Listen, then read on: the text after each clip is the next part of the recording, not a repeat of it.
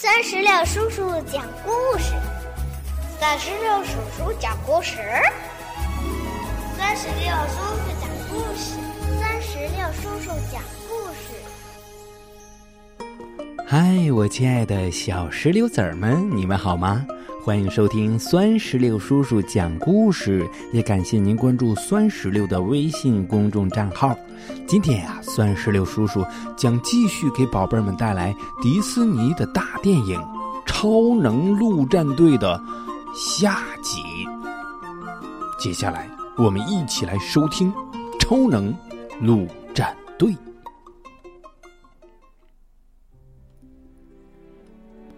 上一集我们讲到。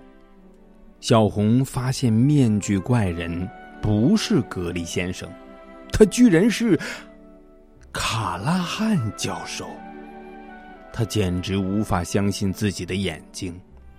他问卡拉汉教授是如何逃出火场的。教授说，他操控了那些微型机器人，让他们把他救了出来。小红问道：“可是泰迪呢？”你就眼睁睁的看着他死去吗？卡拉汉教授冷冰冰的说：“我并不关心你哥哥的生死。”教授的话刺痛了小红的心，愤怒让他失去了理智。小红发疯似的喊道：“大白进攻！大白进攻！”大白却抗议道：“不。”我的程序不许我伤害人类。小红打开了大白的操作口，一把拔掉了哥哥制作的绿色芯片。现在大白只受红色芯片控制了。眨眼之间，大白就换了一副表情。他举起火箭拳头，对准了卡拉汉教授。神形玉姐大声的喊道。快把绿色芯片给大白安上！快点儿！小红的朋友们一起上阵，手忙脚乱的帮大白恢复到护理模式。他们不能让大白攻击卡拉汉教授。就在大家给大白安装绿色芯片的时候，卡拉汉教授逃走了。小红朝朋友们大声的喊道：“我就不应该让你们来帮我！”由于大白的传感扫描器坏了，大家无法再继续追踪卡拉汉教授。小红一气之下跳上大白的后背，飞走了。小红回到了车库实验室，修好了大白的传感扫描器。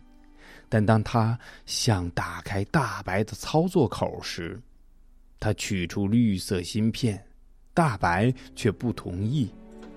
大白给小红放了一段录像，那段录像记录了泰迪是怎样把大白逐渐打造成一个对人类有用的护理机器人的。泰迪的声音回荡在整个实验室里：“你将来要帮助很多人。”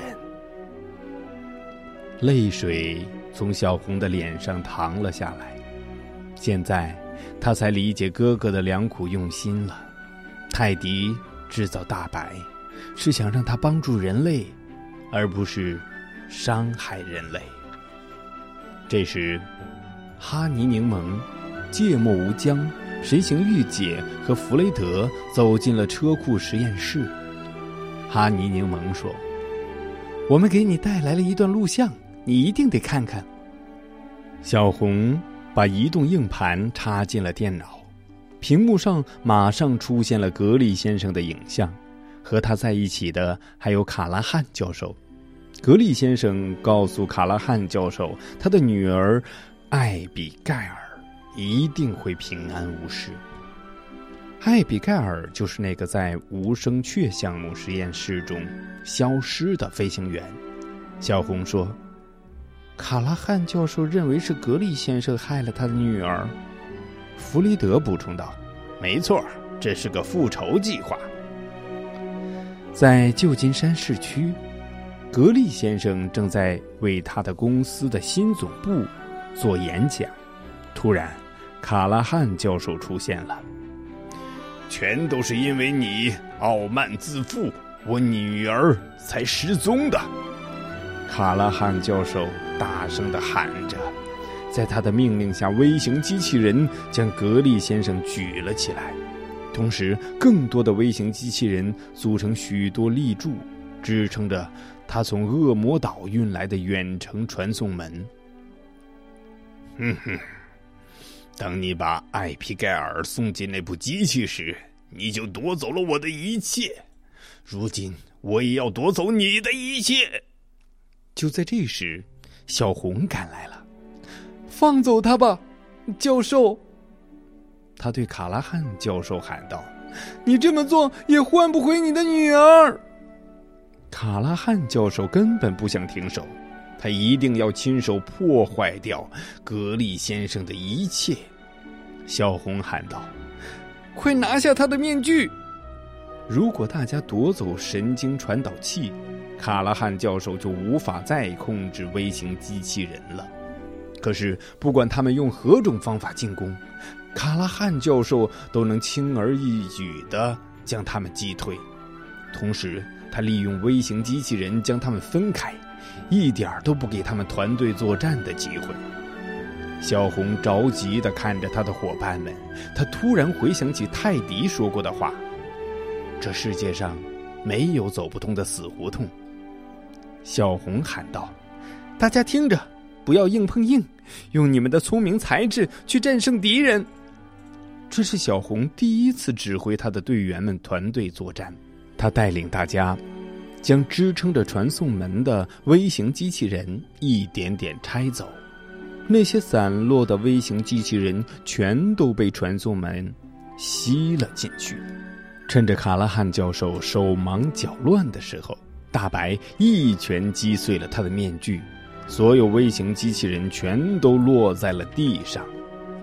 传送门也随之掉了下来，落在地面上，但他并没有停止工作。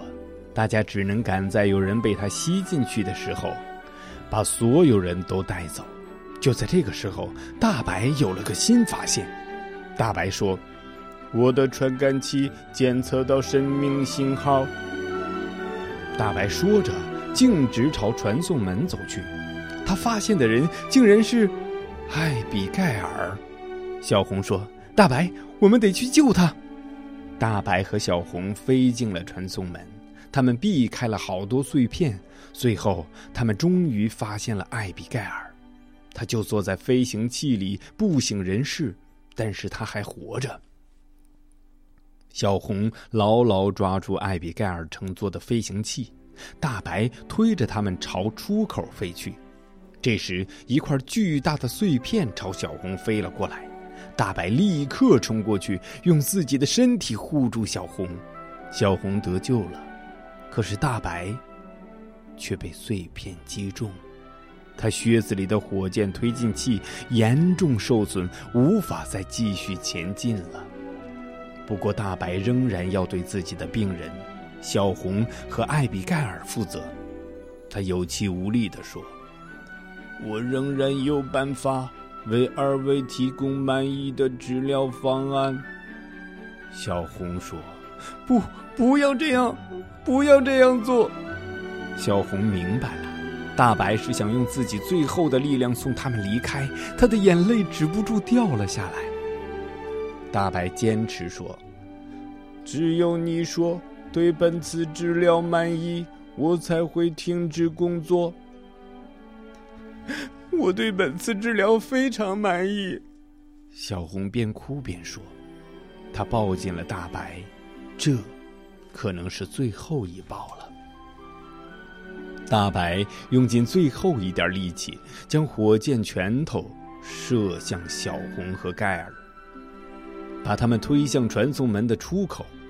火箭拳头的能量刚好足够让他们到达安全的地方。飞走的时候，小红目不转睛地望着他的好朋友，直到大白变成了一个白点儿，直到看不到大白。小红的脸上淌着泪水。心中充满了不舍。艾比盖尔和小红从传送门里冲了出来，在地面上滑行了一阵儿，才停了下来。小红的朋友们连忙上前扶起小红。芥末无疆看到了小红脸上难过的表情，芥末无疆问道：“大白呢？”小红痛苦的摇了摇头。刚刚赶来的医护人员赶紧为艾比盖尔进行治疗。由于治疗及时，艾比盖尔苏醒了。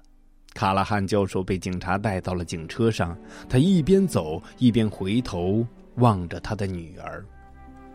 没过多久，电视台纷纷报道了格力科技公司的重建工程，同时他们还播放了一个专题节目。最近，很多市民都听说了几位超能奇侠阻止了一场大灾难的英雄事迹。所有旧金山市民都在问着同样一个问题：这几位英雄究竟是谁？他们现在又在哪儿呢？在战胜面具怪人之后，小红开始到旧金山理工大学学习。在好朋友们的陪伴下，小红的生活也慢慢的走向了正轨。在学校的机器人实验室里，泰迪的实验区和实验设备都留给了小红。小红把自己最心爱的东西都搬到了实验区，包括大白射出的那个火箭拳头，这是小红仅有的一件和大白有关的东西了。看着火箭拳头，小红微微一笑，用拳头轻轻的和它碰了一下。就在那时，小红发现火箭拳头里似乎握着什么东西。当他展开火箭拳头的手指，小红高兴的要跳起来。大白的手心里居然握着，握着那枚绿色芯片。大白肯定是想把芯片交给小红，因为有了这枚重要的芯片，小红就可以重新造一个大白了。没错，他就是这么做的。大白回归了，小红的团队重新变得人员齐备。现在，只要旧金山市需要他们。他们就会随时出发，准备救援。他们就是超能陆战队。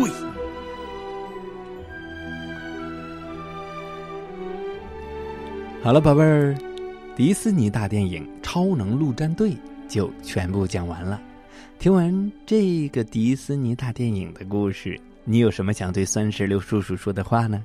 如果有的话，赶紧让爸爸妈妈在我们故事页面下方的留言区来给酸石榴叔叔留言吧。